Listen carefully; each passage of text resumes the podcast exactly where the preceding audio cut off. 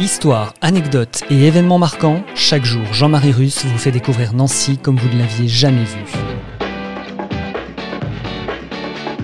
Pourquoi y a-t-il des dragons sur les fontaines de la place Stanislas? Vers quoi menait le passage Marceau? Quel magasin de Nancy a été à l'origine d'une première européenne? Toutes les réponses à ces questions, c'est au jour le jour dans le Savez-vous Nancy?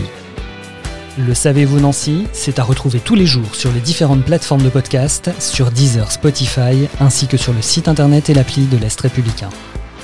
Le Savez-vous? Un nouveau podcast Est républicain, républicain lorrain, Vosges Matin.